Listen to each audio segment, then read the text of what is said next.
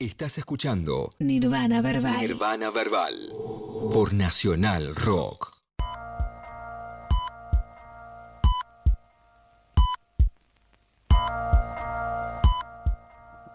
Pensé que podía empezar hablando así, un poco más bajito, para procrastinar un poquito. 21 horas, 43 minutos, seguimos en Nirvana Verbal, esto es el programa de hip hop. Ja, no exclusivamente de hip hop, pero hablamos centralmente de eso. Mi nombre es Facundo Lozano, te lo vuelvo a recordar, arroba faculosa en Instagram y en YouTube. Y te voy a estar acompañando como hasta este momento, en estos 43 minutos que ya han pasado de programa, hasta las 0. Y ahora tenemos una nueva eh, conversación de las que la verdad me, tengo ganas, tengo ganas de charlar. Y cuando me pasa eso, ya, ya te estoy como con ganas de hacer el programa, eso es un montonazo. Así que bienvenido, Matsorama, ¿cómo estás? Ay, bárbaro, boludo. Estoy muy chocho estar acá. Te re agradezco, te recopaste, la verdad. Es un planazo. Encima está horrible. El día está ideal para estar acá en la radio de este lado o del otro, por lo menos. Sí, charlando un rato. Sí, Además, sí. la verdad que hay que decir, acá está todo muy, está bien Está calefaccionado. calentito, si está para quedarse a dormir acá, la verdad. Nos tiramos. Vengo todos los días casi. Sale ese, tranquilo. sale ese pijama party. Los, los, el croma lo tumbás y es un colchonazo. Me dijeron. Sí, ¿no? Y si no nos colgamos del croma de uña. Total, hay un montón de, de ma- maples de eh, goma espuma. Deben ser cómodos. Sí, en eso, eso sí, ¿no? La verdad. Incluso, sí, podríamos, tipo Spider-Man dormimos. Ah, estúpida gravedad. ¿Cómo andás? Todo bien, todo bien. La verdad que estoy muy contento de estar acá realmente porque es un programa que consumo. Eh, generalmente en diferido, porque a esta hora de este día estoy generalmente re loco en casa, entonces no entiendo ni qué hora es. Que casi me pasa hoy. estaba, tipo, ¿En qué, estaba- a qué para, para, ¿En qué momento recordaste? Es terrible ese momento. No, papá, te- tengo como. Estoy muy mal editado, eso es lo que yo digo siempre. que, que de repente entro a un lugar y salgo y es otro día, ¿viste? No sé. Eh, hoy me pasó que estaba armando. No hay uno. continuidad. No, no hay, no hay continuidad. Estaba armando uno y dije, uy, qué lindo que me quedó. Y cuando me queda muy lindo, siempre siento que hay algo que está pasando que está fuera de, de órbita. Digo, ¿qué me estoy olvidando? Me estoy olvidando de algo. Digo, tengo el programa de radio. Ah, pero ok, es, es a la noche, es a la noche. Lo termino de armar, queda hermoso, tipo muy prolijo. Como te da ganas de sacarle fotos. ¿No te pasa cuando, cuando está así? Y de repente, cuando lo estaba preparando, digo, ya es de noche, igual es invierno, pueden ser las 6 de la tarde, pero voy a chequear la hora por las dudas. Y chequeé la hora y eran las 9. y dije, ah, yo estaba por relajar. Y dije, bueno, en dos, tres horas salgo. Iba a llegar acá y iba a nadie. Ya, ah, no, ya terminó. Pero bueno, cosas que Qué pasan. momento difícil. Lo- me- agradezco me que hayas activado, porque podrías haber activado la, Me divierte, me la divierte. excusa señal. Que me pasen esas cosas me causan mucha gracia. No, no está bueno, porque en algún perdés la real noción del tiempo. Total, ¿para qué? Además es una, es una estafa piramidal el tiempo. Ah, ¿Quién lo inventó? Estelar. Oh, Dios. Es un verdadero telar. Tiremos, tiremos todos los relojes a la basura, a ver qué pasa. Raro igual, ¿no? Uf. Se acaba el negocio del hip hop, básicamente.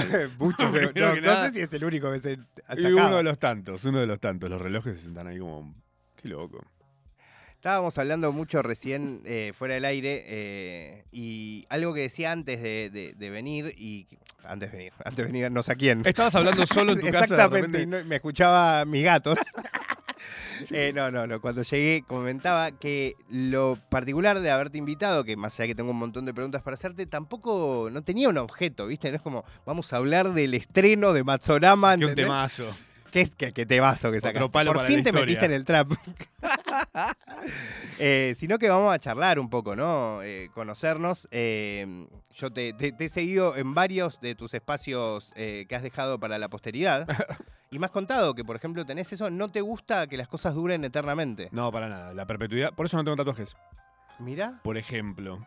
Eh, justo me hice uno la semana pasada. tiene- me sorprende la definición que tiene ese tatuaje. Todos me dicen lo mismo, pero porque tiene cuatro días. Pero incluso la gente que se lo hace hace poco tiempo, es, es- creo que tiene que ver con el- la línea que tiene, que es como ni fina ni gruesa.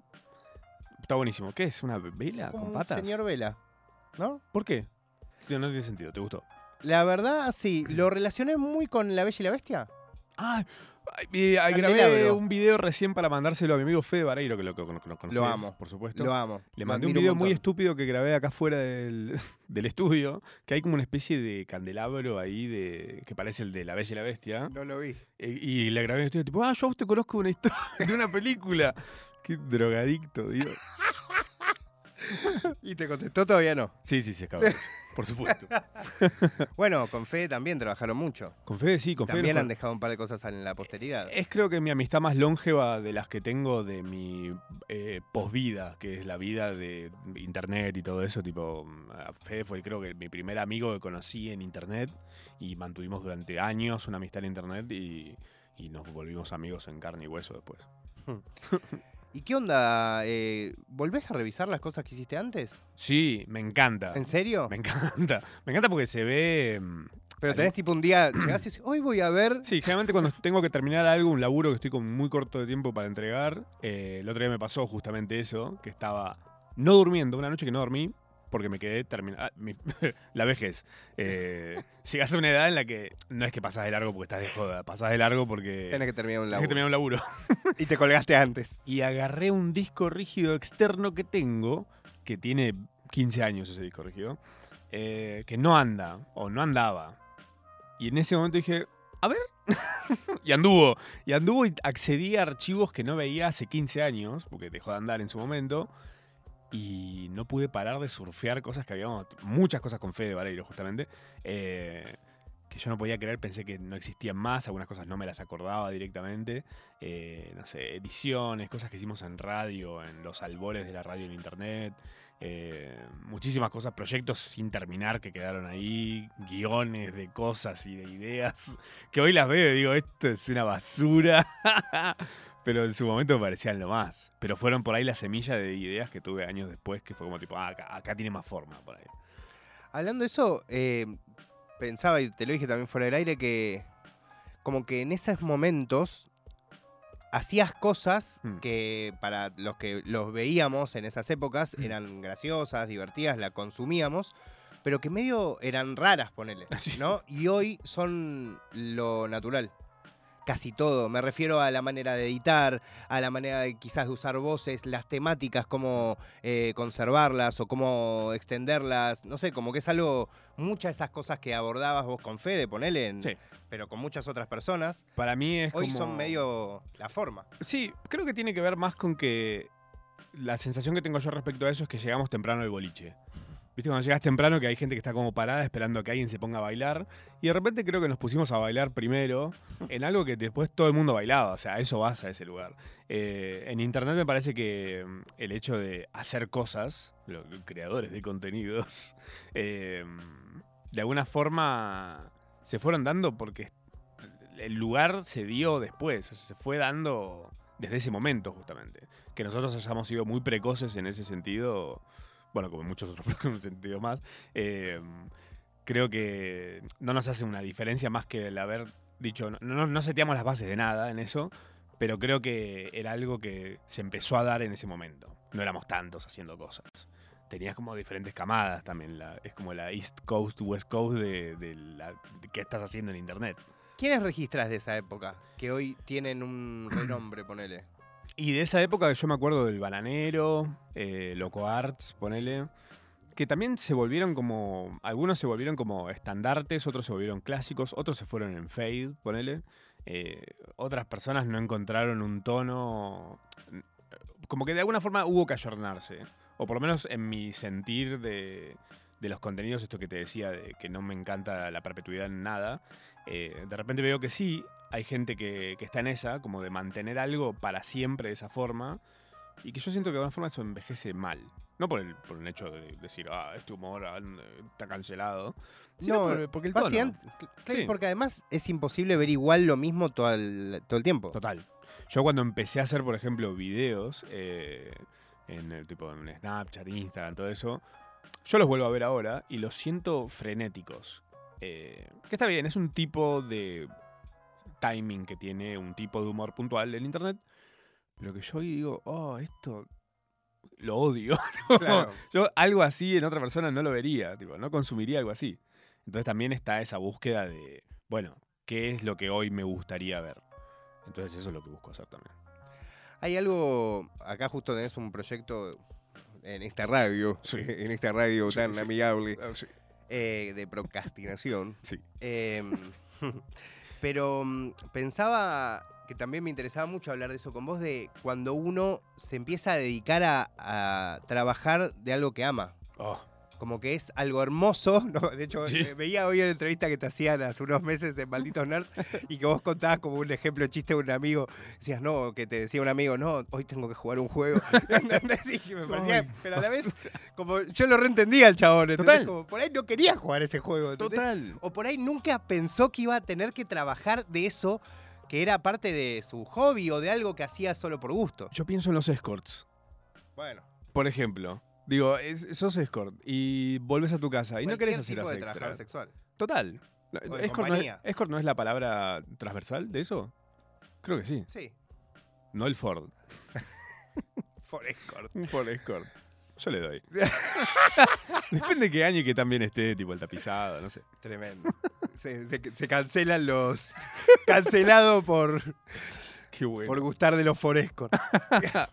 Dios mío. Eh, bueno, pero eso, de Hmm. como trabajar de lo que. ¿No? Eso, de lo que te gusta, de lo que elegís, de, de lo que es literalmente un poco surfear, ponerle en, en internet. Y a veces, a veces no está tan bueno, porque mm, uno generalmente estas cosas las vincula con salir del laburo y en tu tiempo libre aprovechar para disfrutar para hacer estas cosas. Y mm, de repente que tu laburo se vuelva eso, a veces el laburo siempre va a tener sa- sabor al laburo. En algún punto va a tener sabor al laburo, que es esa cosa de tipo, oh, tengo que hacer esto, por más que te encante. Eh, hacer las cosas medio como, no sé si es obligado, pero tener el relojito que te marca que tenés que volver a hacer o que tenés que estar medio presente haciendo cosas, porque si no trabajás no vivís, básicamente. Eh, o por lo menos en el caso de esto, que si no producís desapareces, básicamente. Eso es Eh, muy loco. Eso es muy flashero, pero también está bueno porque creo que en algún punto es un buen ejercicio. Cuando tenés que estar haciendo eso, por ahí te da paja meterte a hacer algo, ponerte a grabar algo y editarlo, escribirlo, lo que sea. Y mm, en el momento en el que estás terminando de hacerlo decís, ay, qué bueno, que es, es un placer que es espectacular. Cuando ya lo terminaste es otra cosa. Yo también soy muy ansioso, entonces a mí me pasa que me pasa con casi todo lo que hago, sea trabajo o no sea trabajo, soy tan ansioso que no veo la hora que sea un buen recuerdo. De lo que sea, ¿eh? Te reentiendo. Y digo, tengo que empezar a disfrutar, vacaciones incluso, tengo que empezar a disfrutar las cosas en el momento, porque no puede ser que tipo vuelvo de vacaciones y recién ahí digo, qué bien que la pasé. Uy, tendría que haber hecho tal cosa. Uy, no fui a esto, no hice esto, no hice aquello. ¿Y qué hice? Dormí siesta un día en las vacaciones. Fui a otro país y dormí siesta un día entero casi. Pero me pintó, qué sé yo. Eh, pero después es como que digo, uy, tendría que haber disfrutado de esto. No estar como pendiente de, bueno, ya se termina, que se termine, quiero estar en mi casa de vuelta pensando que bien que la pasé. Rarísimo. Qué difícil, ¿no? Oye. Los, los, los verdaderos pensamientos intrusivos de la mente. Ah, estúpidamente. ¿Qué le pasa a la mente, no? Que se quede tranquila un toque. Nunca un problema de verdad encima. Totalmente. Muy forro, maestro, sí. Por supuesto. Em, quería. eh, ¿Elegiste canciones? Elegí tres canciones. Me pidieron que elija tres canciones y las dije automáticamente. Me dijeron, puede no ser hip hop. Y le digo, ¿qué se piensan que es esto? ¿Nacional hip hop? No, Sí, sí. no, y justamente tenía. eh, No sé si es tan hip hop, vamos a ver eh, si a ustedes les parece. Yo lo siento como eh, unos hip hops que son de mis favoritos encima. A ver. Rarezas. Quiero que le decime ya uno. Eh, uno es de Streets, Don Mac ¡Uy, me vuelvo loco! Uf. Me estás tocando el rolo, Eh. como diría mi amigo el Tata, el Excelente. Tata MC. No, fan de Skinner, Oh, genio. muy bueno, muy bueno. Uno de esos raperos que no se registra mucho hoy, ¿no? Como en un momento hubo un somos todos fanas de Streets Total, y se fue. Pero creo que es como. mm, no, no quedó ni siquiera como un clásico, me parece. Que es algo que te lo volvés a cruzar y hasta puede parecerte nuevo. Si lo escuchás hoy, alguien que no lo conoce, lo escucha hoy y dice, ah, ¿esto de qué salió ayer? No, tiene 15 años este tema, no sé cuánto tiene.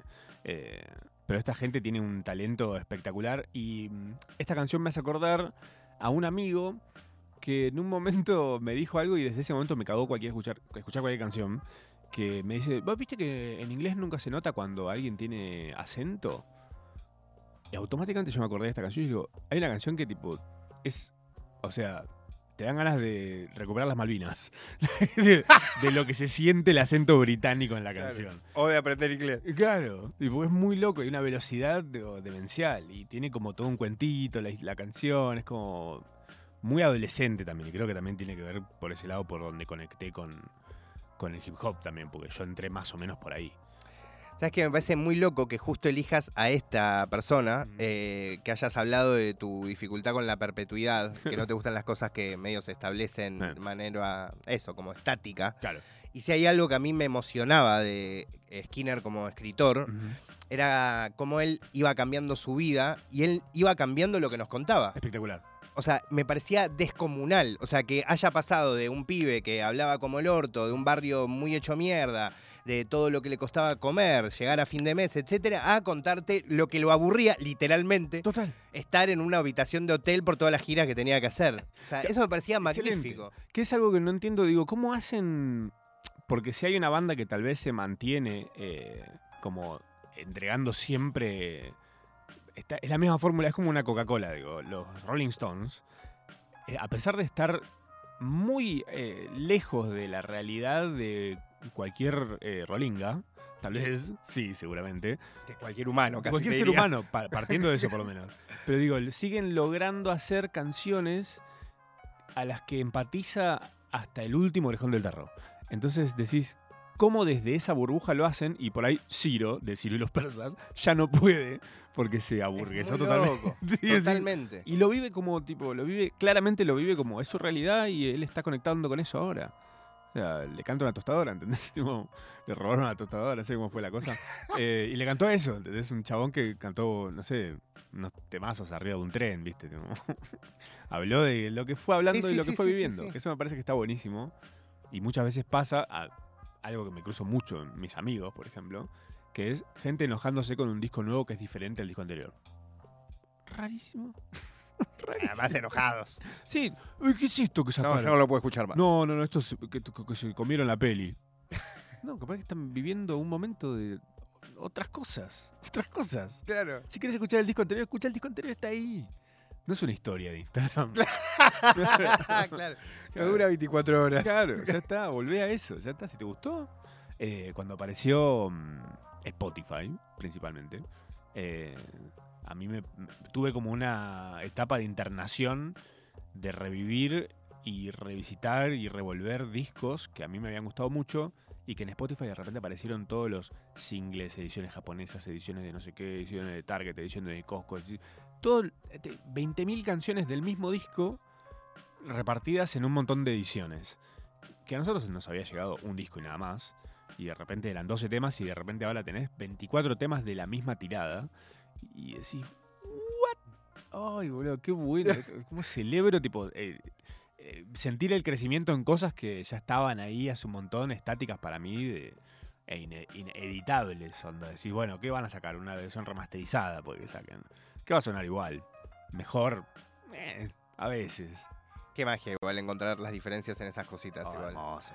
Antes de escuchar The Streets, quiero hacerte una pregunta que me quedó en relación a la procrastinación. ¿No te pasa, eh, quizás un poco estoy proyectando, pero yo en un momento, especialmente con el hip hop, es como que hablaba eh, tanto en tantos espacios distintos sobre la misma materia?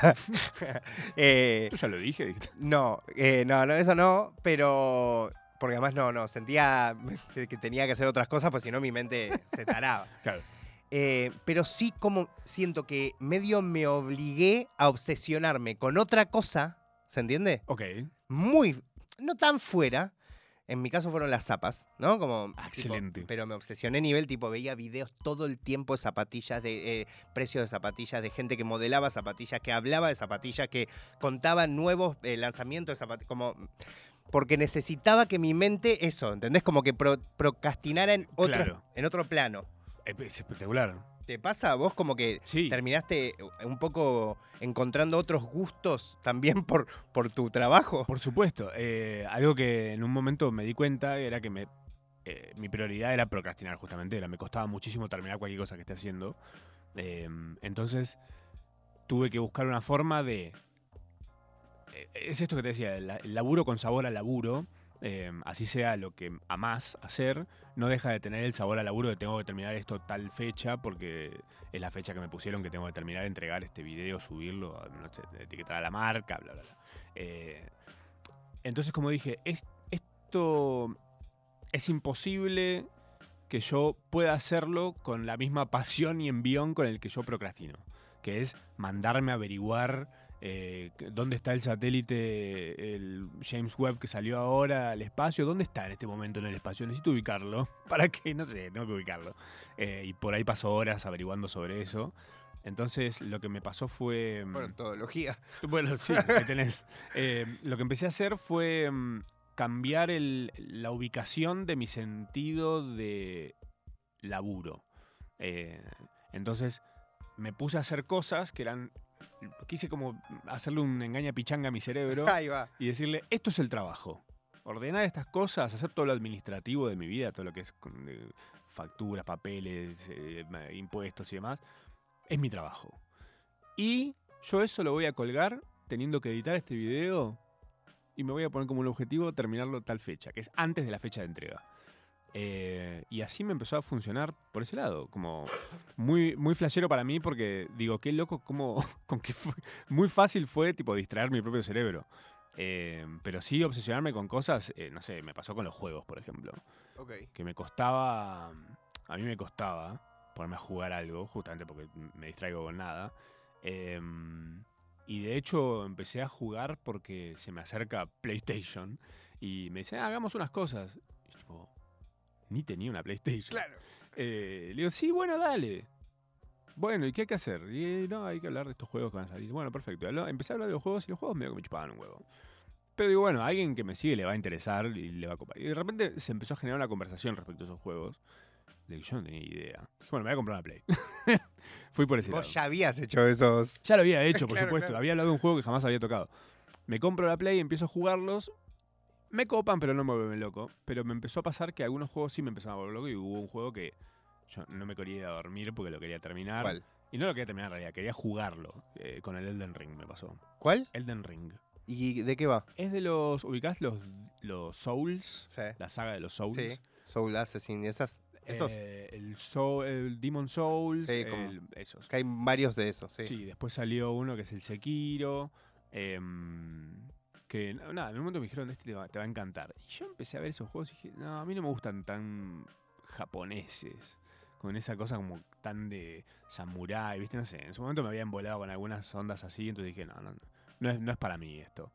Y salió este, que es el Elden Ring, que es un juego de mundo abierto que está hecho por este loco que es un salvaje y el chabón de Game of Thrones, eh, George R. R. Martin algo así. es. Eh, hicieron juntos este mundito. Y me pareció espectacular. Tiene cero cinemáticas, muy pocas, muy bien ubicadas, que es algo que me enferma de los juegos. eh, porque no me gusta que tipo el juego te haga parar para ver una peliculita y avanzas cinco pasos y paras de vuelta. Entonces yo quiero jugar. a eso, a eso estoy. of Us. Claro. Que está todo bien, es hermoso, todo lo que quieras, pero a mí me corta el envión a morir. Nada más Como ansiedad. me distraigo, claro, y me distraigo tan fácil que tipo me pusiste una peli y yo de repente agarré el celular y chau, no volví más. Sí, sí. Quedó ahí en pausa el chabón esperando que lo, subas a un barco, ¿viste? claro. Como el Sonic, ¿viste? Ahí esperando con la patita. Em, pero el Elden Ring me pasó que me obsesioné y pasé, creo que debo tener ya 400 horas jugadas. Ah, Salió zarpado. Salió a fines de febrero el juego, además. Ah, no, zarpado. Claro. Pasé realmente, tipo, el primer mes lo habré pasado, tipo, habré pasado, no sé, seis horas por día jugando por lo menos. Eh, y m- digo seis, creo que me estoy quedando corto. Pero lo investigué entero, lo recorrí entero, me conozco todos los rincones, me mostrás unas, un lugar del mapa, me mostrás un paisaje, yo te digo exactamente dónde es, cómo llegar ahí. Eh, estoy. Soy un guía turístico de, del- de las tierras medias. ¿Y, y- y qué encontrás ahí? Un poco esa, eso que decís de lo que de la procrastinación que antes te generaban eh, las cosas que hoy te pagan las marcas. Total, total. Bueno, ¿Encontrás eso mismo, digamos? Encontré, no, lo que encontré justamente creo que fue efectivamente el desenchufe que yo no tenía en nada. Porque mm, todos los consumos que tenía estaban de alguna forma vinculados a, a hacer un laburo en torno a eso, a construir algo, ¿viste? Como, incluso el programa de acá, que es Procrastinación Asistida, está basado en las cosas en las que procrastino. O sea, que, ¿con qué me colgué googleando, buscando, yéndome por el agujero de gusano de, Wikipedia y investigando a fondo sobre de todo, no sé, lo que sea. De repente me pasó que eso se volvió un trabajo más. Eh, soy bastante así, como que a todo le quiero encontrar la pata, tipo, ¿cómo le puedo sacar plata a esto? Y de repente ese juego me, me enroscó como al punto de decir, estoy disfrutando y de repente me, doy cuenta que estoy horas metido adentro y no me quiero ir a dormir, no quiero cortar, no quiero hacer otra cosa que jugar y hablar del juego y ver videos en YouTube del juego. Como un loco eso. Te entiendo, a mí me pasó con las zapas, así que no, no- listo, no me voy a poner a jugarte. Pero ¿te, te pasa de querer comprarte zapas o verlas ya te alcanza? No, no, en un momento la bardeé de heavy.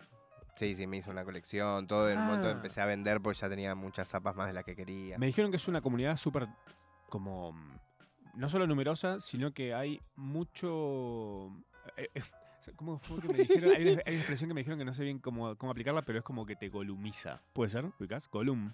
Sí, re. Ok. Em, Que te, o sea, como que es- una comunidad un poco tóxica. la. Sneakerhead, Sí. sí.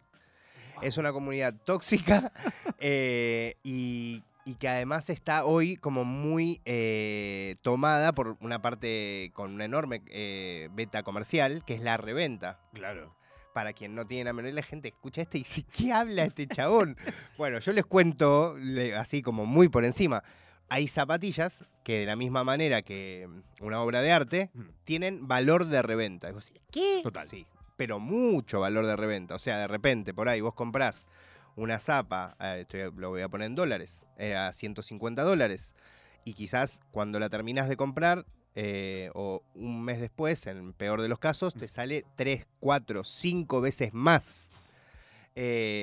Por esas razones que se han multiplicado en Argentina y en muchos lugares de Latinoamérica y de todo el mundo espacios de reventa de este tipo de zapatillas y hay gente que se dedica de manera muy obses- obsesiva a básicamente encontrar, eh, lograr en- comprar esos pares, Mm. de, o sea, cuando salen, para justamente ganar esa... Como si fuese la bolsa, Sí, la bolsa de las zapas. ¿No te pasa que te, o sea, te podés clavar con eso? Sí, por supuesto, que sale una zapa que decís hay mucha expectativa con esta zapatilla y después es tipo, Te podés, eh, te re podés clavar, por supuesto, sí. ¿cuánto es obvio. lo más caro que pagaste en zapatillas? No, no, no, Oh. no, no, no, nunca pa- pagué eh, zapas en reventa en mi vida. Ah, ok. Yo solo, de hecho, mm, como amante verdaderamente de las zapas, mm, de hecho lo, eh, lo digo seguido, como mi métier es encontrar algo que me gusta de- el precio más barato posible. Ah, perfecto. Eh, incluso lo que más me, me ha divertido es eh, o sea, encontrar una zapa a ese precio que después pude Ah. Ahí hay una magia, Ah. ¿entendés? Como, Le ganás al sistema. no le ganás al sistema, pero es como, che, encontré una zapa en tal lugar, la compré a 10 mil pesos y de repente, no sé, eh, la revendí a 40 lucas. Y estuve, eh, me, me fui a comer a, a lo de Narda solo porque metí una zapatilla. ¿Entendés? Como, ya está. el margen. Eh, es Una- hermoso. Un amigo que es re sneakerhead, pero mm, a mí me, me, me angustia lo que le pasa. A ver. Que es, lo hace con culpa. Todo- Comprar. Todo movimiento que hace con sus zapatillas, le en- claramente le encanta. Incluso usarlas. no las quiere usar, no Bueno, las- sí. o sea, las quiere usar, pero no lo hace. Eh, las quiere, quiere comprar, quiere venderlas, quiere ir a una feria, quiere esas cosas. Y- Él vive en Los Ángeles encima, que es como Mirá. tipo. Está lleno de todo esto. Eh, y el loco onda. La pasa mal. Y onda. Incluso. Es como que pone excusas estúpidas de. No, pero en, en casa me van a matar. Y la mujer tipo dice, boludo, no tenés un solo hobby, no haces nada, solo esto de las zapatillas. No puede ser que lo hagas con culpa. No Claro, con la mira Claro. divina. Gasta lo que sea. Ella, ella además, tipo, trabaja diseñando joyas. eh, y le encantan. Entonces, cada tanto, tipo, conocen una reunión a gente que hace joyas y no sé qué. Como todo una bling, básicamente. Sí, sí, sí. Eh, ella diseña esas cosas. Y conoce a otra gente y de repente ella accede a cosas que le encantan y que salen una barbaridad. Y que ella no las paga lo que salen después en, en la venta. Pero las paga un montón de plata igual. Claro, claro. Pero ella dice, yo no me voy a privar de comprarme algo que a mí me gusta. Y eh, no puede creer que él está en el opuesto total de eso. Que es tipo, yo no, no, no me puedo comprar esto, me encanta todo, la paso, me parecen espectaculares, pero no, ¿cómo me las voy a comprar? ¿Qué me van a decir en casa? ¿Qué que te las compre? Te van a decir en tu casa. Es difícil. eh, sí, yo de todas maneras hay mu- mucha culpa en el mundo. En todo Rarísimo, coleccionista hay rarísimo. algo de culpa. eh, a mí incluso me generaba también mucha bronca cuando no conseguía un par en un pero me, tipo me angustiaba. La Gollum. el- te agarra, ¿Entendés? la- te agarra el Me Gollum. angustiaba, pero me angustiaba como no. ¿Cómo no? y Además hay toda una industria de gente, obviamente, que está conectada entre sí para conseguir esos pares, ¿viste? Como que todo tan arreglado con uno. y de repente te das cuenta y vos querés meterte ahí, ¿entendés? Y te das cuenta que se puede, Sí, porque sí. se puede, ¿entendés? Como, ¿Será que la culpa en realidad que les da tiene más que ver con no lo que haces, sino lo que harías si vos no tuvieras esa culpa frenándote un poco? Onda, hoy estarías endeudado hasta las tetas porque de repente viste cinco pares de zapatillas que te encantan y bueno, me llevo esta, me llevo esta, me llevo esta, me llevo esta. La otra vez fui mm, de pedo. Fui a un lugar en Belgrano a comprar un Oculus Quest 2, que es el casco de Sí. Eh, y fui ahí, cuando caigo al lugar, el lugar está lleno de cajas de zapatillas. Yo digo, mierda, ¿qué es, qué es esto? Drops. No sé. Era un, un lugar No, de ¿el reventa. Drops no es el del ruso? Eh, hay varios. ¿Rusos? Sí. No, creo que este es otro.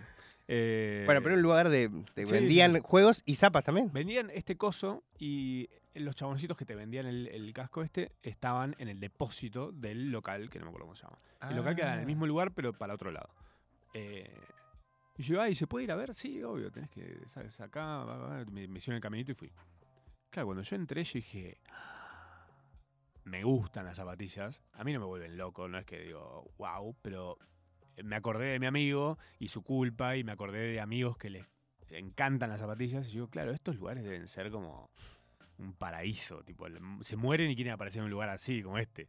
Eh, pero vi los precios y dije, wow. Sí, no. no vi agarré zapatillas de cualquier tipo y todas dos, 300 dólares, no sé. ¿no? Claro, Todo y es que todo reventa. es todo, es eso, es lo que digo. Sí. Y esa zapatilla por ahí costó, depende del momento, Claro.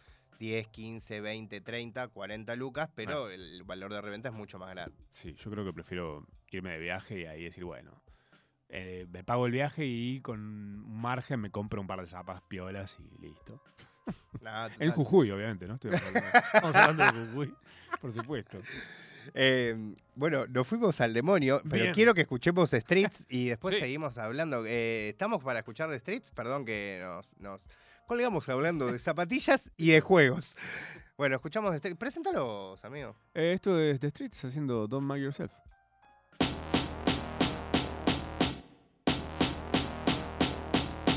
A new day, another morning after. Leaning back on my chair in a greasy spoon cafeteria. Last night was some beer lariness done our way, but again, we're back in the light of day. Chatting shit sitting at the wall table, telling jokes, playing with the salt, looking out the window. Girl brings two plates of full English over with plenty of scrambled eggs and plenty of fried tomato. Get my phone out, about to give this girl a shout, see if she had a nice time last night uptown.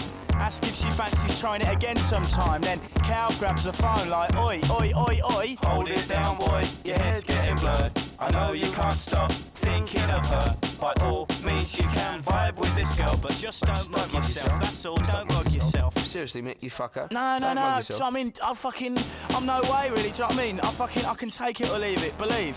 And then Calvin's like, "Oi, you need to hold it down, Jack. Put your phone back. Quit staring into space and eat your snack. That's that."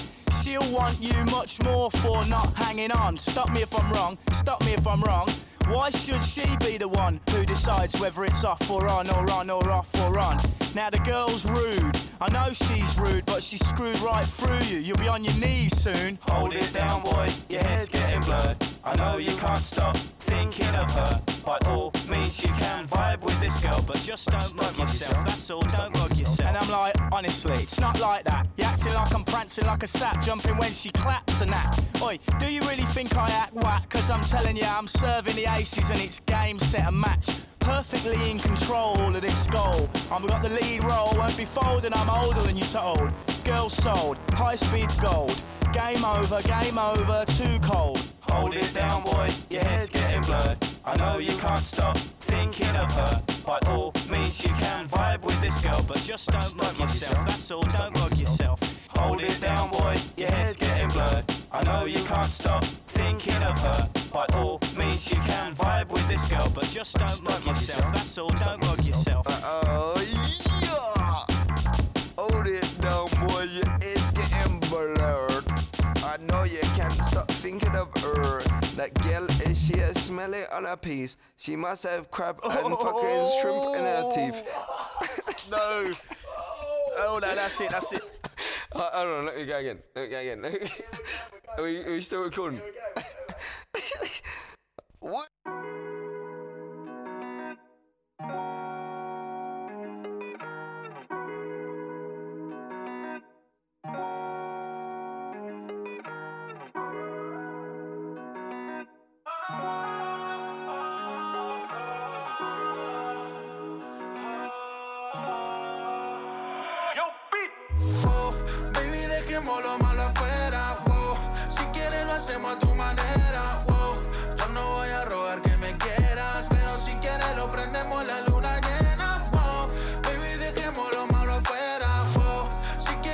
hacemos a tu manera, wow. Yo no voy a rogar que me quieras, pero si quieres lo prendemos la luna llena, wow. Tírame que yo paso a buscarte. Sabes bien que yo puedo llevarte donde no haya más preocupación, pero esto es algo de los dos. Yo sí pongo todo de mi parte, pero no siento lo mismo de tu parte. Si dices que tengo que esperar, te espero, pero no sé cuánto aguante. Tengo en mi cuaderno el papel de ese chocolate que me diste utilizándolo como un separador. Eso me recuerda todo lo dulce que eras antes de que alguien viniera para causarte dolor. Oh, baby, dejemos lo malo afuera. wow. Si quieres lo hacemos a tu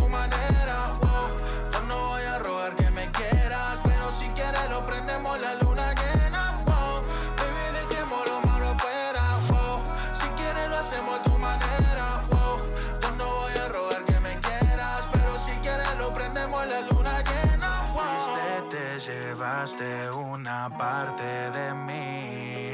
Así que pon de tu parte si quieres repetir. Baby girl, me duele mucho para ser sincero. Guardo tu carta con nuestro primer te quiero. Dime que no y en el acto yo muero. Dime que sí, te doy el planeta entero. Contigo quiero amanecer, te espero.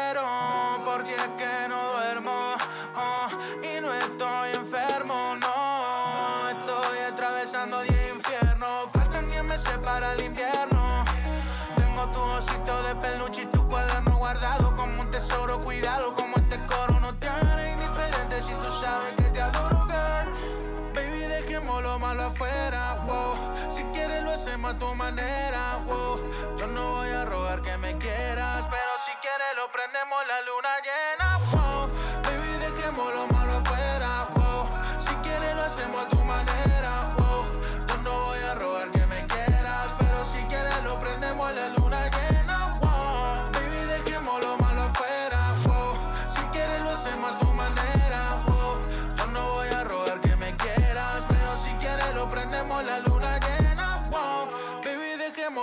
afuera, wow. Si quieres lo hacemos a tu manera, wow. Yo no voy a rogar que me quieras, pero si quieres lo prendemos la luna llena, wow.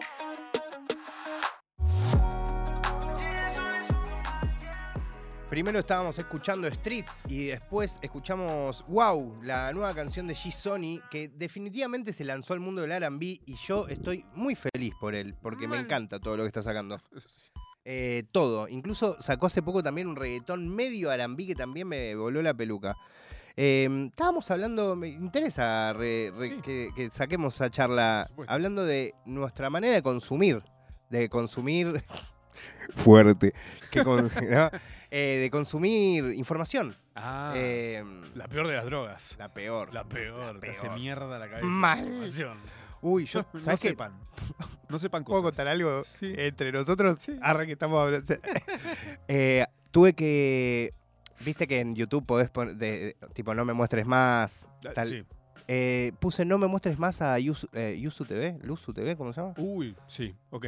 Pero no estoy hablando de. es- las temáticas. Me quemaban la gorra, amigo. Medio pajines. No, pero no solo era pajines, era como pajines, infidelidad, ¿viste? Como. Y de repente me da cuenta que me iba a mi casa pensando.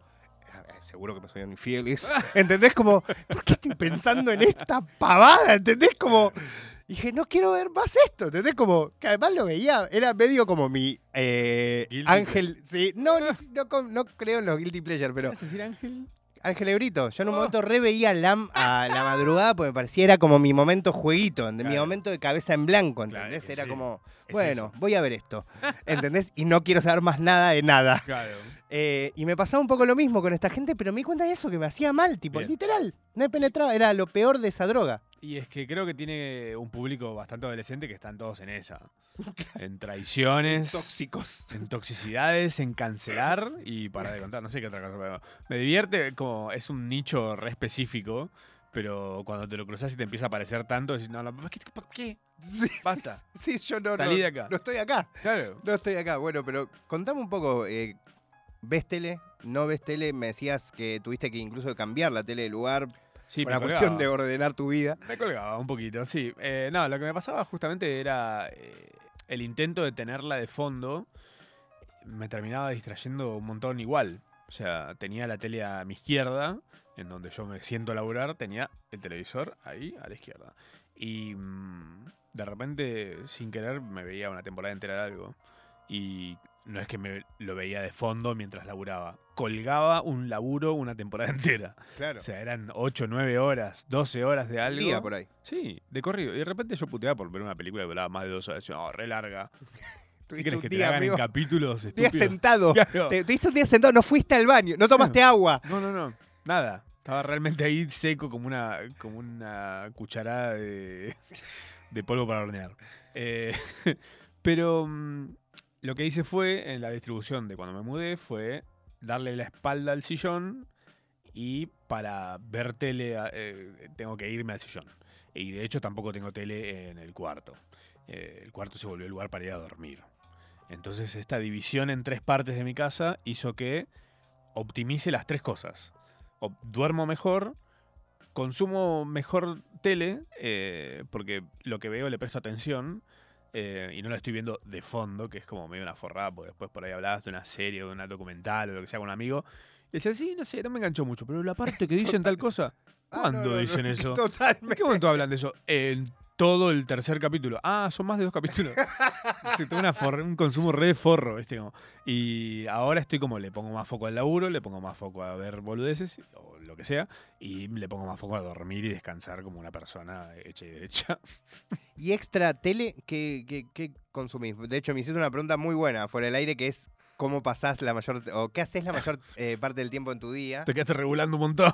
No, no quería contestarte honestamente. Viendo el Eh, uso. no viendo, viendo ser. del uso. Sí, sí, total. No, cero.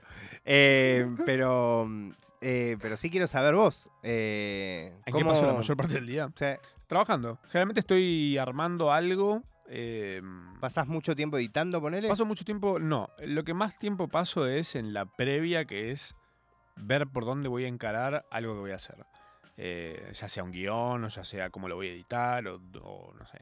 Si es una cosa que hago una marca, o una marca viene y me pide tipo para hacer algo, pienso qué podría hacer con esa marca, que no termine siendo un chivo espantoso de tipo, ah, eh, prueben la nueva Coca-Cola sabor, no sé qué. Eh, Está bueno igual. Sí, sí, puede, puede ir. Apruebo. Puede ir. Pero mm, trato de encontrar una vuelta que no me. que dentro de cinco años no lo vea y digo, qué vergüenza esto. o que la misma gente no lo vea y diga, che, qué basura esto que estás haciendo, flaco. Eh, que en todo caso el comentario sea. Vine a ver un video y terminé viendo un chivo y me quedo con el chivo, tipo buena onda, como bien ahí. Eh, pero tiempo generalmente lo paso en cosas en torno al laburo. Eh, que mi laburo no, se- no es muy diferente a la procrastinación. Entonces es como, de alguna forma es de donde saco las ideas, de donde se me, me viene la inspiración y demás. Eh, sí, tal vez me paso el día comiendo, me estoy dando cuenta. Estoy todo el día picando giladitas. ¿Y consumís algo de medios tradicionales? Algo, lo que sea, aunque sea ponerle resubido a. YouTube o recortes, claro. No, O- lo que más veo de... O de ponerle, yo consumo muchas. Consumo a una Instagramer, Uh. Perlas Truchas, le mando un gran saludo, la recontra admiro, que sube recortes de Twitter y me informa a través de. ¿Entendés? Es absurdo. O sea, No- me no informo de lo que vos. pasa en Twitter, sí, pero no lo. No, lo, ¿Cómo es tu cuenta de Twitter? no es faculoso, pero Ah, pero no la usas. no la uso. Eh, Yo reuso, para mí informarme es en Twitter, Claro, yo me informo de Twitter, que es un pero poco. filtrado por alguien. Exactamente. ¿Y no te das confianza eso? Sí. Eh, eh, sí. Sí, no, claramente tiene un sesgo. Claro. Pero me informo de ese sesgo eh, y otros por ahí no me entero, o me entero menos. Este- es como el Ganocioli eso. El gano- De hecho, le, cae bien Scioli. Bueno, ¿ves? Gan- Ganó Scioli en 2015. Eh, no, para mí lo que me gusta de, de Twitter es veo la tendencia, veo de qué están hablando y en vez de quedarme con lo que dice tal o lo que dice tal otro, es entrar a buscar un poco y hacer como un promedio, hago un big data de la, de la noticia Ah, te lo tomás en serio. y todo lo que no sea laburar, que sea, que sea tipo pasar tres horas leyendo sobre Ucrania. Tipo, sí, estuve leyendo tres horas sobre Ucrania. ¿Qué leíste? No, que tienen un tipo de flauta muy diferente a la que nosotros conocemos. Ah, sobre la guerra no, ni idea. No, pero me investigué todo sobre. ¿Está pasando algo ahora? No sé. No, no Creo sé. que fue Ben Stiller. Algo, no sé, algo un Putin ahí dando vueltas ahí. Muy bueno. Eh, pero no, eh, tradicional sí veo mucho recorte viejo. Yo tengo nostalgia de la tele de los 90. Tipo. Hay mucho de eso en YouTube. Susana, eh, Videomatch a morir. Creo que todos los videos que veas de, video- de Videomatch, onda chistes de, no sé, boludeces de Videomatch, que eran épocas de oro. José María, Pablo y Sí, Granada, Pablo todas esas boludeces, Pachu, Pa- eh, Pachu eh, Maniquí, todo eso, tipo, lo tengo Leo vuelto a ver. Rosenbasser. Total, todas esas boludeces que las volvés a ver y por ahí hoy si vieras a alguien, que de hecho me pasó de ver gente, hubo como una tirada de youtubers como que reavivaron el hacer las cámaras ocultas y esas cosas y me pareció una mierda. Me pareció una mierda, pero no era nada diferente a eso en los 90. Pasa que para mí está sujeto a una época de mi en la que eso me parecía hilarante y ver cosas nuevas del mismo palo ya lo veo con, la, con el ojo de hoy de mis 36 años. Digo, veo la irresponsabilidad, veo la gente molesta, veo tipo. Digo, esta gente está yendo a laburar estos boludos ahí en el medio poniéndose en culo. Digo, ¿qué es esto? Y bueno, son cosas que ven los pendejos, supongo. ¿Sabes qué? Me pasó hace poco. eh, yo hay bastantes creadores de contenido actualmente, hace ya unos años, que Sí. volvieron a hacer sketch de humor. Sí, Viste que en un momento medio había pasado completamente de moda, Total. en YouTube sobre todo, y hoy Nachito Saraley, no sé, hay un montón. eh, incluso, y vi hace poco, eh, como un video, no me acuerdo, por ahí vos te acordás, de que hicieron como una cosa de la semana de mayo. Ah, Que sí. está Martín Garabal, vos, Sí, eh, de bueno, ahí- Fran está. Fran, Fran Gómez. Fran Gómez. eh, y me quedé re flasheado, amigo. el nivel de Como dije, producción. pero, no, pero incluso como me reí un montón. Como hay partes de freestyle, como medio que freestylean. Está bien, tipo, bien ganado Saavedra con, un- con otro, como me pareció un ideazo. Sí. Eh, re loco, ¿no? Cuando de repente aparecen esas cosas nuevas también, ¿no? Pero creo que también lo que pasó en un momento fue como que se bastardeó un poco el género. Sí. De que entró gente muy falopa a hacer cosas que. eh, no terminan de, No, no, obvio. que no terminan de causar gracia. O por ahí, no- no sé, a uno no le termina de De repente lo ves que revientan. No sé, hay un, este loco que hace. mm, Hay un loco que hace cosas con los signos, que hace chistes con los signos. Y los hace hace años. Y a mí no me causa nada de gracia, Sí, pero de sí, repente veo que tiene, no sé, Sí, sí, sí. Nueve, nueve palos reproducciones. Digo, ¿de, cuál- de cuándo es esto? Hace nueve minutos. ¿Qué? ¿Es la Bizarrap Session del humor esto? ¿Qué es esto? ¿Cómo puede ser? Increíble. Pero bueno, son cosas que están ahí y uno se da cuenta que no todo lo que hay en internet es para uno también. No quiero mm, eh, robarte mucho más tiempo, igual la estoy pasando súper, pero quiero que hablemos un poco de música. Hablemos. Eh, ¿Qué nivel de importancia maneja en tu vida? ¿Escuchás música todo el tiempo? ¿No sos de esas personas que por ahí necesita tener tiempo para escuchar música? Eh, y después, obviamente, quiero saber cuánto ocupa el hip hop, pero primero vayamos a la cuestión más general. Eh, para mí es muy... Fuiste DJ también una Ah, fiesta sí. que organizó la radio, en un Sí. bondi, Sí, sí, sí, cualquiera. en un 39, ¿no? Bueno, yo de hecho fui. Eso de ser DJ es una boludez que arrancó mis ganas de hacerlo y mi experiencia en eso. Empezó mm, con una banda eh, de unos amigos que hacen como funk, una onda así, que era Bomb, eh, la banda de los chicos. Y una vez me preguntaron si me interesaba pasar música antes. Y pasé música antes en un par de fechas que hicieron. Tuvieron como una seguidilla de fechas y siempre pasaba música antes de ellos y me parecía espectacular. Me parecía re lindo, tipo, me gusta setear el clima de un lugar con música que a mí me gusta. Que de hecho me eso hizo que ir a boliches o a bares donde están pasando música, si no es un estilo que yo me pueda bancar, onda, no sé, un funk, un jazzito, una cosita así, eh, no, no soporto estar ahí. Un boliche no soporto ir. Porque están pasando música que yo no elegí. me volví como bastante, en ese sentido me volví como re... mm, Nazi. Sí, es, es la es efectivamente la palabra. sí, El sí, sí. subnazi, pero de la, el de la subnazi de música. la música. Sí, sí, sí. Porque, por ejemplo, en mi igual casa... te reentiendo, me pasa con mucha música. Como Total. que tolero, igual tengo una tolerancia de, a nivel género, géneros muy grande, Sí. pero de algunas cosas particularmente ni, ni un poco aguante. Y a veces tenés ganas de escuchar un tema y no tenés ganas de escuchar el disco entero. Es, es como, quiero escuchar tal tema. Vas de las play, termina el tema. Bueno, puedo seguir en silencio. Pausa el tema. Ya está, escuché la parte que quería escuchar. eh, y de repente decís, bueno, y ahora silencio el resto de la tarde. Y por ahí, eh, últimamente lo que más tengo como transversal en mis días es el Lo-Fi Girl. Mirá qué loco, que Lo tengo de todo un fondo. tema ahora que, con- Claro, que- que sí, que- dejo de transmitir. Pero No. empe- empezó a pasar con un montón de creadores de ese tipo. eh, que hubo un par de avivados que dijeron, voy a empezar a registrar esto, entonces voy a generar ganancias. Lo que pasó fue que eh, no solo no generó ganancias, sino que se cortó lo que generaba la ganancia porque saltó el copyright. Pasó con ellos, pasó con eh, Ethereal Ini, que es el loco que toca los handpans, Sí. Eh, y después no me acuerdo a quién más le pasó algo así, que le registraron temas de los que tenía. eh, un, un, alguien, un hindú, tipo, que después tiró boludo diciendo, ay, no me di cuenta. Maestro, Vale. te lo bajaste, lo registraste. Eh, o sea, no te diste cuenta. Es un. Dale, la burocracia no es tan fácil. Ojalá fuera tan fácil. Registrar. Omar, eh, bueno, no me voy a meter en eso. ¿Eh? Omar Varela de Moda Records. Pero Ah, claro, total. sí, sí. Eh, no, no me di cuenta. No. Bueno, hay, que, sa- hay que leer lo que firman, chicos. por favor, siempre. Pero sí, me marca mucho el, el ritmo del día y a veces hasta me o me abstrae o, lo uso como un corte. O sea, escuchar, digo, uy, voy a escuchar cinco temas. Me pasa también, no sé, eh, termino el día y para cortar el envión que vengo de laburar necesito escuchar en auriculares y a todo volumen.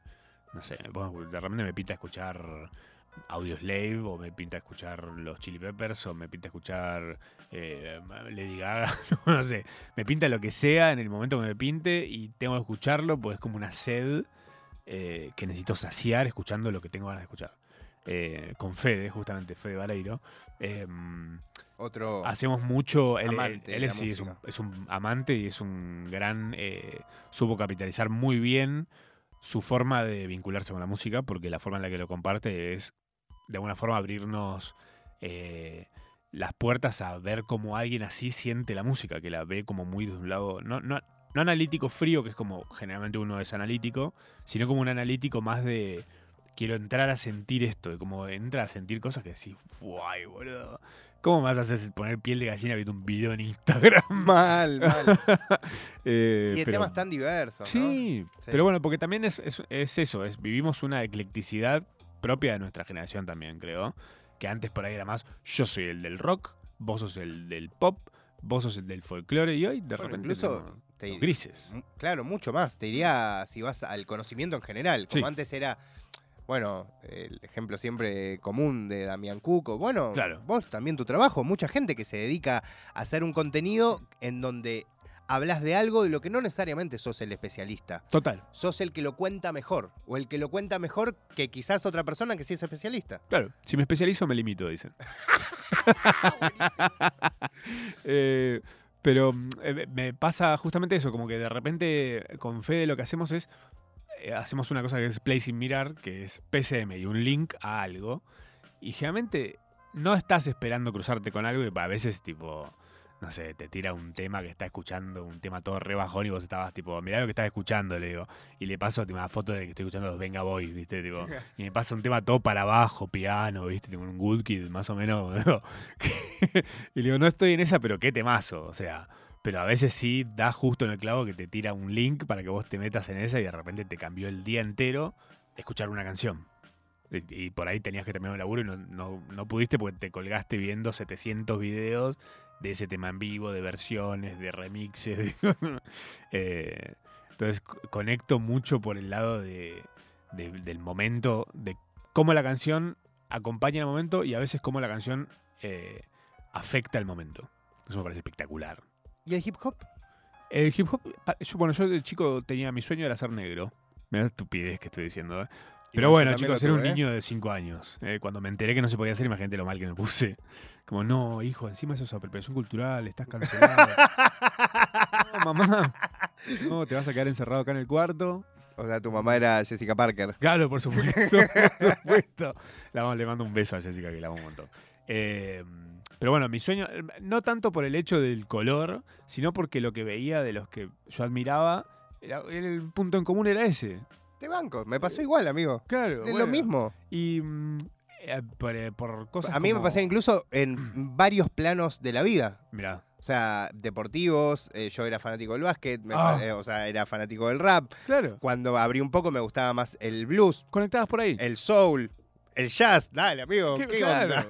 ¿Qué tenemos los blancos para Claro, ¿qué puedo hacer yo? nada? Meterte a un lago de agua fría en la No, Patagonia. admirar lo que hacen ellos. y hablar de eso. esclavizarlos. Lo dijiste, lo tenías que decir y lo dijiste. No, mentira. Eh, no, pero digo, eh, a mí el hip hop me entró mm, por otras, por ahí por películas y por, no sé, Michael Jordan, Michael Jackson, me entró como esa cosita que para mí no era... Era otro tipo de música y otro tipo de cultura, pero de repente cuando caía el hip hop lo sentí contemporáneo a, a mí. Como que como por ejemplo, no sé, el funk y el disco y todo eso, me parecía muy lindo, pero siempre me pareció como... No era mío, ¿viste? A pe- a pesar del color y demás. Eh, no era mío en el sentido de decir, esto es de otra época. Está buenísimo, genial, pero Sí, como representa otra época. la frescura que tuvo el hip hop cuando apareció, eh, de repente la sentí, sentí que era coyuntura, de alguna forma, el sonido del hip hop, como esa búsqueda del, del bajo y del sample y de la, y de la forma en la que, que no es cantarlo, pero también tiene partes cantadas, y tenés versiones, y tenés colaboraciones, y tenés como una cosa más de...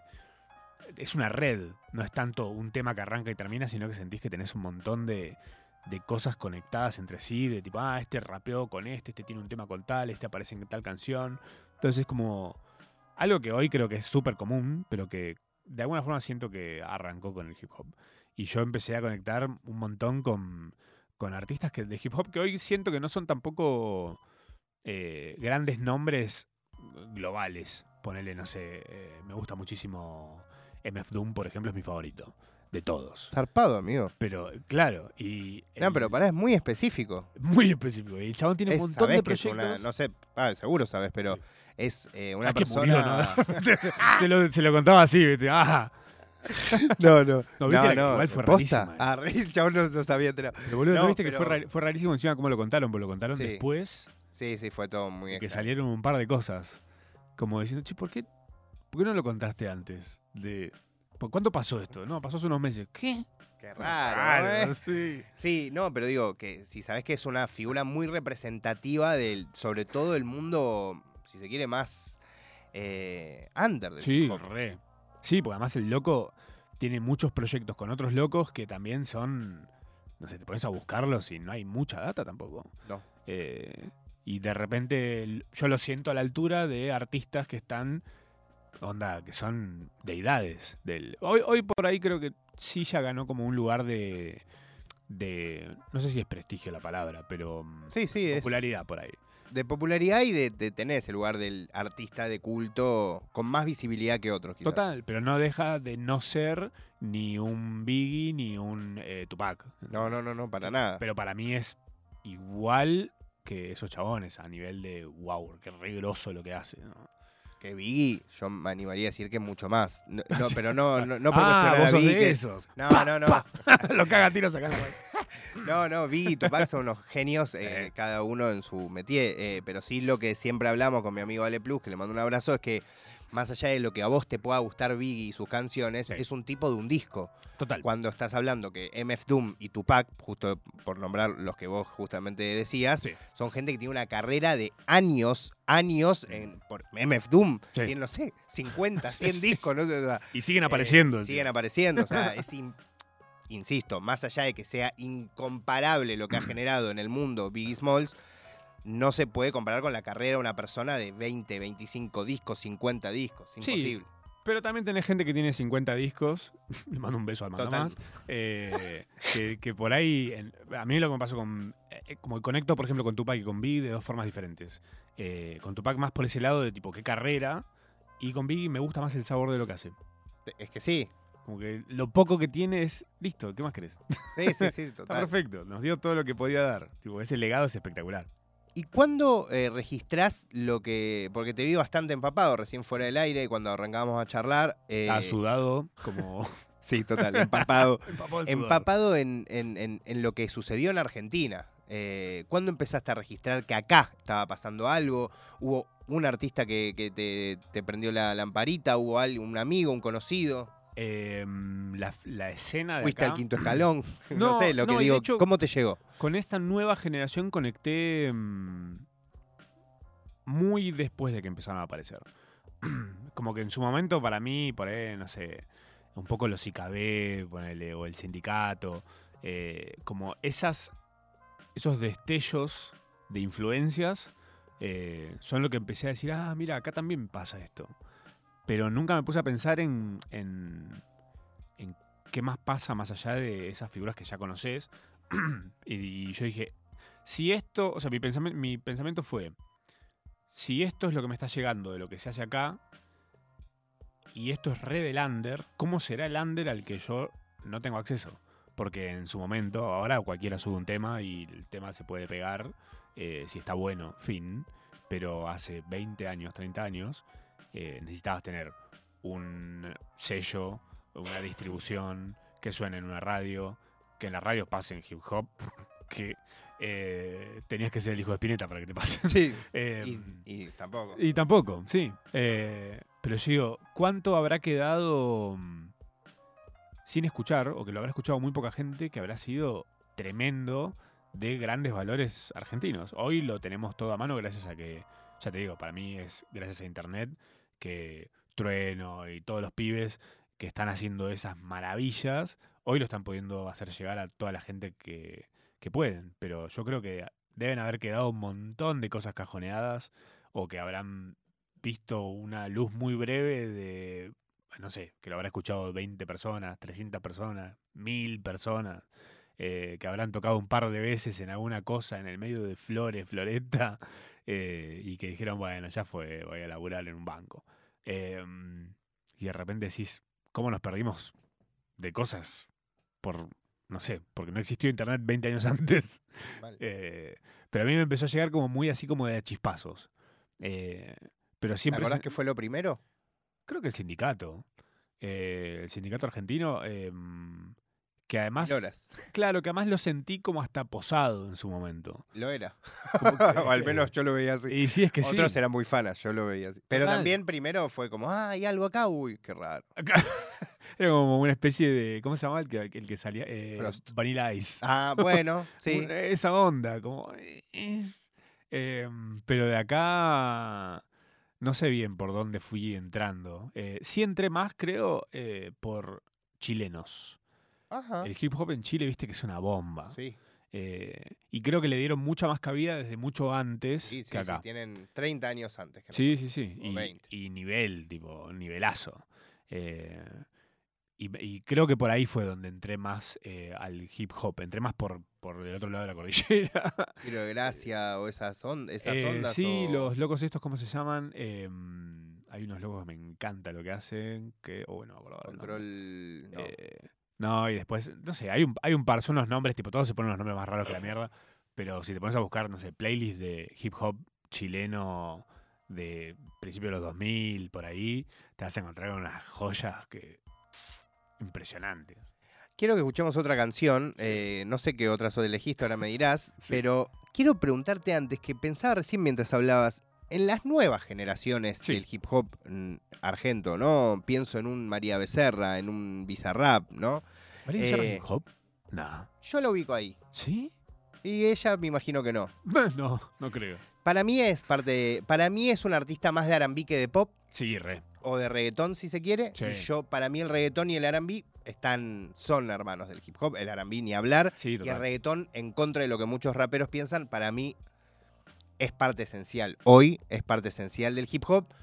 Y a la vez históricamente, sobre todo a nivel latinoamericano, ha hecho demasiado por el hip hop en español como para no, Sí. no hermanarlos.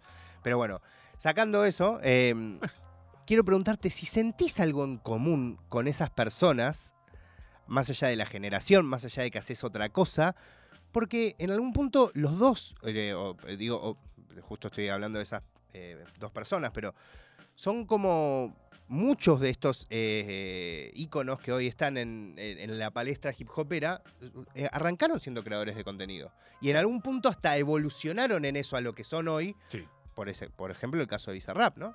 Sí, también tenés el caso del Chapo Martínez, por ejemplo. Recontra. que es un loco que empezó haciendo videos en joda. eh, y, y sin ir más O lejos Manzana. también, eh, claro, y empezó haciendo eh, chistecitos en video y de repente era tráeme la copa Messi, tráeme la copa. Sacó una canción en chiste que es El Pasito del Gordito y mm, después pegó como un volantazo decir quiero hacer trap. Y empezó a hacer trap y la gente le dijo ¿qué estás haciendo? Eh, como ne- no puedes hacer dos cosas, ¿ok? O vas a ser comediante o vas a ser trapero. No puedes hacer dos cosas. Eh, y el chabón como que le, le metió, onda, tipo, yo voy a seguir sacando música. Dejó de hacer chistes en un momento y se metió full a ser trapero y ahora de repente, en ese momento borró el pasito del gordito. eh, de- ahora borró los temas de trap y ahora está haciendo RKT. Eh, y de vuelta la gente le está diciendo, salí de acá. y la otra vez en No sé si estamos para que sigas probando cosas. Claro, en procrastinación hablaba de eso justamente, de- del llegar y a qué costo. em, y había comparado al Chapu con Juana Molina. Que Juana Molina en su momento era comediante en la tele, tenía un programa que era una bomba, y de repente dijo voy a hacer música. Pero no dijo voy a hacer música y Juana y sus hermanas. Chau Juana y sus hermanas, chau la comedia, voy a hacer música. Y la música no era música graciosa encima. Era más parecido a un Bjork, ponele, eh, que justamente a, un programa de chistes. Entonces, como que esa, esa traba de mutar tiene que ver con lo que hablábamos al principio, de uno muchas veces el común de la gente espera que el artista que le gusta no deje de sacar siempre exactamente lo mismo. Porque lo que te causó el tema o el disco que te llevó a ese artista, eh, por ahí no te lo va a volver a ca- a, causar ninguna otra canción o ninguna otra creación de esa persona. Pero mm, también es entender que estás viendo algo que es espectacular, que es ver la mutación, el crecimiento, ver la búsqueda de otra persona ajena a vos. Que vos por ahí lo sentís como que te deben algo, ¿viste? Como diciendo, ah, nunca más sacaste un tema como los que me gustan a mí. Eh, y se lo han dicho a tanto artistas que son una poronga como artistas que son. No sé, a Cerati en su momento, cuando tipo se quiso abrir por su lado, un montón de gente diciendo: Es una mierda lo que estás haciendo, Gustavo, volvé a Soda. Muchos. Sí, y tuvo que hacer, ahí vamos para que muchos digan: Ah, bueno, está bien. Sí. Ah, este disco es bastante dínamo de Soda. me gusta. Lo perdono, Gustavo. Ok. Ah, ok, Perfecto. está bien. Perdóname, gracias. Pero mm, yo, por ejemplo, eh, veo estas cosas de gente que nace en un lugar y curva hacia María Becerra, por ejemplo, que fue youtuber y ahora hace música. Eh, yo no vi su época de youtuber. Era muy divertido, la verdad. No sé ni qué hacía. No, no, Hacía de hecho, vlogs y me enteré hace poco que era argentina, ¿viste? Como dije, ah, juraba que era, de- no sé, ¿por qué habla de tú y de ti? Me tienen harto con eso, ¿eh? A Es ustedes- una linda discusión. Uy. Yo con inclusivo no tengo drama, pero por favor, viejo, hablamos de vos en este país. Nada, re pesado.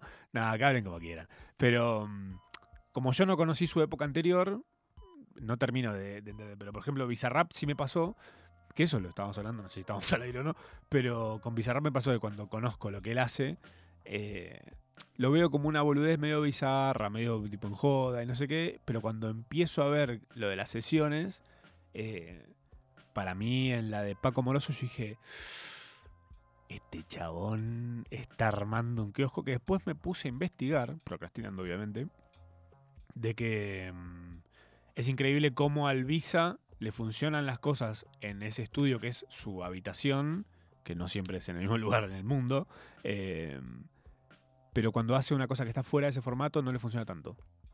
Decís, ¿por qué? Tiene temazos fuera de lo que son las sesiones de Bizarrap. Temazos.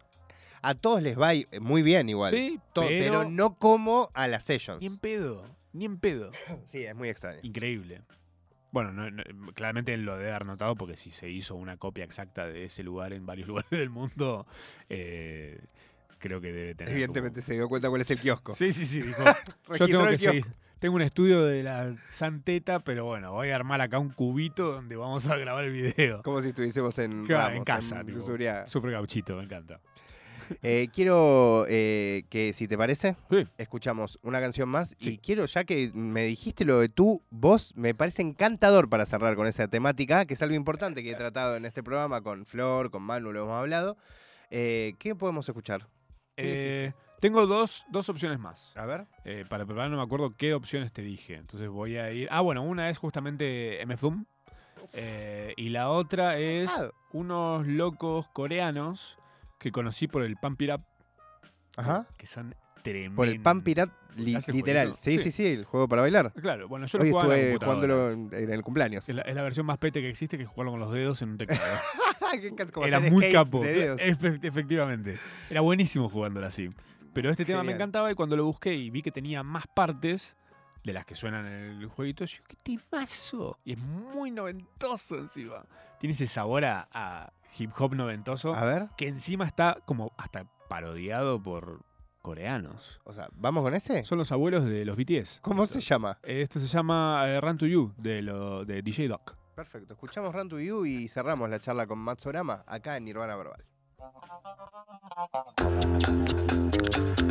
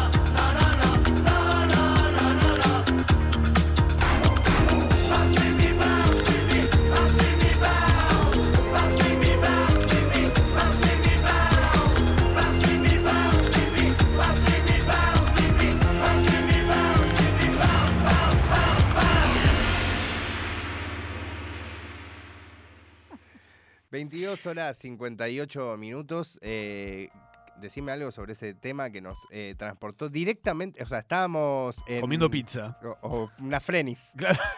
Claro. estábamos en Pamper. La Freni coreana. Total. Bueno. ¿Qué onda esto? Espectacular, boludo. Muy bueno. Sin- Sintiendo la fantasía que vos bien lo dijiste, fue nos transportó a la peli del 2000 Bring It On. Sí. Triunfos robados. Qué peliculón, ¿eh? Sabes que mm, me encanta que hayas tocado el tema de, de cómo se habla, Mm. idiomático, porque no sé si sabés, pero eh, en los fines del 90, comienzos del 2000, Sí. era la discusión literalmente más importante del hip hop en Argentina. ¿En serio? Te lo juro. Había dos bandas, una era el Sindicato Argentino de Hip Hop y otra era Machito. Ah, pensé que era Machito Ponce. ¿Te imaginas? Eh, y otro era Coxmox, que básicamente se disputaban esa idea, ¿no? Estaba el sindicato que hablaba como si literalmente hubiesen nacido en Panamá y Sí. vivían en Morón, todos. Eh, y estaba el, eh, lo que era Coxmox, que antes había, eh, en realidad era... Ay, me hiciste acordar, para paréntesis, Sí. una cosa me hiciste acordar que Machito Ponce, Sí. que hace poco, no sé si aún, era eh, operador en Radio Disney, Tomá, Machito Ponce decía que él era dominicano de gerente. ¡No! Ah, Acá bien. nos ha- habla gerente artístico. Eh, es Machito Ponce, chicos. No Estamos jodiendo. creer. Gustavo Radaeli. Ahí lo tenés. Uy, lo- lo- le sacamos la identidad. Eh, él decía que era eh, dominicano de Villa Dominico. Espectacular. ¡Qué genio, amigo! Era, era. Bueno, en esa misma época donde había gente como Machito Ponce que se, era de, de Villa Domínico y se hacía pasar como si eran dominicanos, también estaban los del Sindicato Argentino de Hip Hop haciendo canciones como las que hacían, vayan y escuchen. Y había otra banda que venía de haber, de haber formado una banda iniciática en el hip hop argentino, que era la organización, que después crean una banda que se llama Coxmox. De hecho, mi columna tarde o temprano en lo de Diego Ripoll se llama así por el disco de esa banda. Y que básicamente venían a decir, che, nosotros somos argentinos, vivimos en Argentina, tenemos una manera de hablar, Claro. ¿por qué no lo usamos? ¿Por qué en vez de decir yo, por qué no decimos che? Claro. Literalmente usaban el che, che en vez del yo, yo. Ah, muy bueno. Y de hecho hay una frase histórica que es la razón por la que yo me enamoro de Coxmox, que es, yo te, te cuento un poco el contexto, entro en el 2004, tra- venía Rekwon de Wu-Tang Clan a Argentina, Zarpado. Voy a verlo, muy chiquito yo, mi vieja no sé cómo me dejó ir, por ahí ni, so- ni supo, Eh, entro y veo un cha- una banda de tres pibes que salen a rapear, que no sabía quiénes eran, uno eh, medio flaquito, va, los dos, dos- dos flaquitos, eh, uno medio chupado y el otro con una especie de afro, y un chabón con la remera de Misfits, una cresta, Eh. violeta, todo entachado, rapeando se mejor equivocó. que todos los que estaban ahí juntos, Mierda. pero vestido así, lo cual ya era. No era rap esto, ¿entendés? Eh, y dice: ¿Por qué me hablas de tú? ¿Por qué me des hispana? Rapeas como en una novela venezolana. Y a mí me explotó la mente. Excelente. Dije, ¿cómo? ¿Cómo? Excelente. ¡Tiene razón! Esto fue en el 2004. Bueno, y eso fue como una de las discusiones más importantes de ese momento. Que bueno, con el avance de las generaciones y con un montón de personas que lógicamente aprenden a hablar ya Mm. con otros idiomas, Sí. que con el neutro, por ejemplo, eso se modificó mucho, pero me interesa saber cómo lo sentís vos, porque evidentemente por algo me lo dijiste. Eh, no, yo, eh, Debe romper la pelota también. Me, me pasa que cuando escucho tipo a estos artistas eh, hacer usar frases o modismos que no son propios de acá, digo, tenés la oportunidad de marcar el, el camino de esto, de mostrar tipo que la gente escuche. pasa- con los chilenos me pasa un montón que los chilenos los escuchás y son full chileno en la canción y lo usan musicalmente eso. Eh, que les juega a favor eso. Em, para mí, no sé, hay un montón de cosas en las que está bueno usar la marca de la identidad, que es cómo identificás más rápido a un argentino. Y bueno, lo vas a identificar por los acentos o por cómo habla o las palabras que usa. Eh, si te entra la métrica de la canción justo, te conviene que digas que tú o que ti o que, eh, o, no sé, es- es- es- unos, unos acortes tipo bailao o tumbao. Son Sí, palabras sí, que. ¿dónde la dijiste acá? Eh, me da, no sé, me da como una cosa, oh, esta, esta cosa de disfrazarnos de, de puertorriqueños, no hace falta encima. No hace falta, o sea, podrían tranquilamente hacer las canciones full argentino, y no digo full argentino a nivel eh, que hables en porteño, que es como eh, es hablar español con acento italiano. Eh, ¿Qué es eso?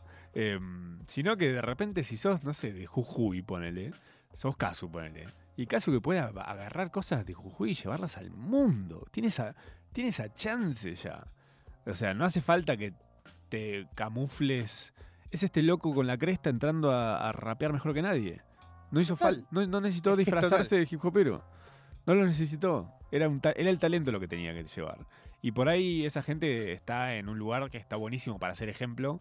Y qué lindo sería que el ejemplo sea justamente eh, celebrar nuestra identidad como argentinos en el mundo. Bueno, ICA Eh. tiene esa particularidad, ¿no? De hecho, muchas veces eh, nombro como ejemplo la canción justamente que hizo con Bizarrap, que muchos lo, lo juzgaron por eh, ser muy, eh, no sé, sexual y que era, eh, te vacuno, eh, la Sí. vacuna argentina, ¿Qué te sin- pa- y nadie entendió que eh, más allá de que estaba haciendo una canción comercial, Sí. estaba literalmente usando una metáfora. Claro. Está diciendo, amigo, lo que yo quiero es trasladar mi manera de hablar como una vacuna por el mundo. Claro, No, ni más ni menos, ¿no? Pero. Y era algo muy importante lo que estaba diciendo, además. claro.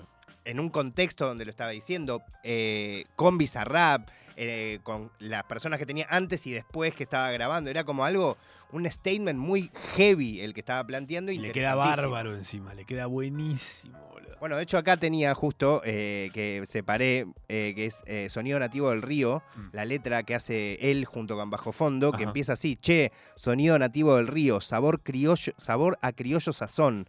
Acá se te hacen lo dormido y te terminan la canción. Eh, espera, porque... se te hacen los dormidos, te terminan la canción eh, y te terminan el partido. Secretos están de testigos. Detesta mi sol el postigo. Sonido nativo del río que desde su inmensidad va a llenar el vacío. Sonido nativo del río saca el, eh, corazón escalofríos. Eh, hermano, decime a vos cómo te fue en la aventura de llevar afuera la bandera, los colores, la cultura. Hermano, a vos cómo te fue en el desafío de llevar por las aguas saladas que tiene este mundo el dulce de este río. Zarpado. ¡Ah, cogeme! Como te, te- decís, viejo, qué, qué lindo. Y literal está hablando de eso, Claro. de lo que acabas de decir. No te hace falta que cites a Bonnie y Clyde. Todo, todo bien igual. Pero Bonnie y Clyde no la vio tu, ni tu viejo. Nicky, ¿qué pasa acá con eso? Esa refe, ¿de dónde salió? ¿De dónde la sacó? ¿No te, no te ca- causa curiosidad eso? ¿Cómo Para mí es, che, referencias a... Acá para mí, ¿sabes qué? qué? Acá hay un tipo de 60 años que le escriba a escribiendo todos. todos los temas. Un- uy, qué bronca que me daría. ahora. Hay un Bonnie Pablo Clyde, ¿qué es Ramírez, eso? el, de, el de Popstar. ¡Ay! A, a verde. Un afo verde, claro. Me mato. fuego, Le juro a ustedes, audiencia de Nirvana Verbal, que si yo me entero que está Verde atrás de todo esto, me mato. Me quito la vida. Vengo a la radio y me quito la vida en de vivo. esa. Al programa que esté en ese momento. Ahí Ripoldi, ¡ay, está Matsorama! Sí, permiso, ¿eh? ¡Pa! Uy, apareció lo de Afo Verde. Salió la noticia de Afo Verde, uy. Qué Bueno, difícil. eh, la verdad, eh, la pasé recontra bien. Eh, tengo mil millones de preguntas más para, para hacerte, pero la verdad que eh, tenía ganas de eso, de conocerte, de charlar, de divertirnos, saber un poco de tu visión sobre, sobre lo que hacemos, ¿no? Sobre lo- los contenidos, sobre cómo consumimos ese contenido y sobre la música también. Estoy completamente flasheado, no por prejuicioso, sino que no me imaginaba que entre todas las canciones hip hoperas que podías elegir íbamos a cerrar escuchando a MF Doom. Espectacular. Así que bueno, te agradezco y, y dejo que, que vos presentes ese temita cuando Ah, quieras. No me acuerdo ni qué tema eh, elegí, pero a ver, ya te digo cuál es el que elegí. No importa, puedes decir MF Doom, la- para, todos va a ser igual. Eh, no acuerdo si fue Rap Sni- eh, Snitch, Ah, Niches, sí. que le gusta cantarle la comida, por supuesto, ¿quién no? Aguante la comida, de MF Doom, por supuesto. Muchas gracias por haber venido. A vos por invitarme. Yo, MF Doom, Mr. Mr. Fantastic, Fantastic. villain. What up, nigga? Ain't nothing, what's the It's word? cracking, boy. Same old shit, kid. Man, day, rap know. snitches, man. Shit is bugged out, man. What the fuck, man? You telling me? Niggas running their mouth, telling everything, everything. Critical.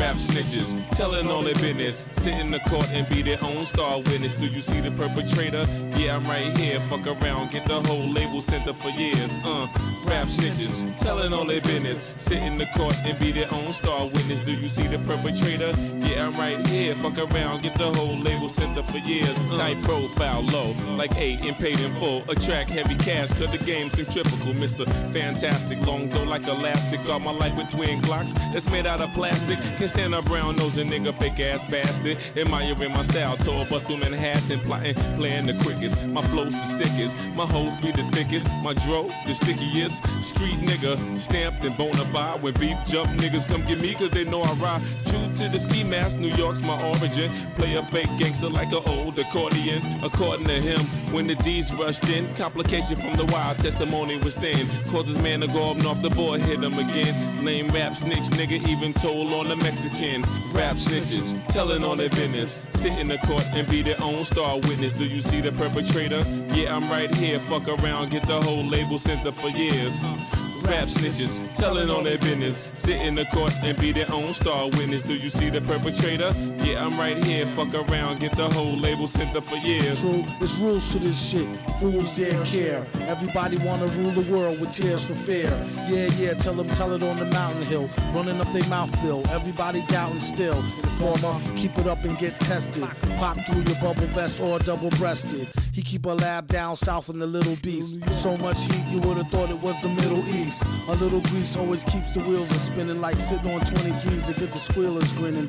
Hitting on many trees, feel real linen. Spitting on enemies, get the steel for 10 men with no brains but gum flap. He said his gun clapped, then he fled after one slap. Son, shut your trap, save it for the bitches. Mmm, delicious, rap snitch, delicious. You know what I'm saying? It's terrible. crazy, man. I'm just analyzing this whole game. This is bugged out, man. Niggas snitching, telling on their own self. It's a horror. Fuck around, gonna get everybody bag, man. Atrocity. Fuck around, get your mama bag, man. You know your grandma used to be bootlegging, fake hustling, nigga.